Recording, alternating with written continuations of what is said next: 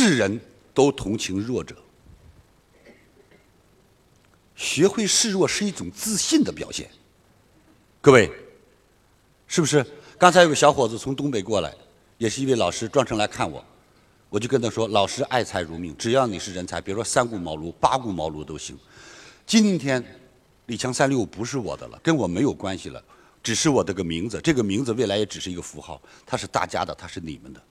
我为什么今天包吃包住让你们来啊？这本来就是咱们大家的事儿。我以后给你分钱，今天不让你花钱，不省钱就等于挣钱吗？各位是还是不是？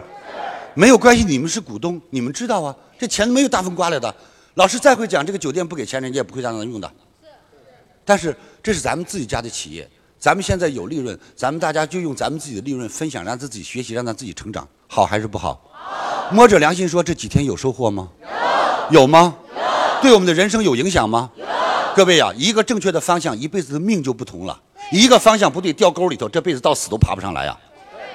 鼓掌吧。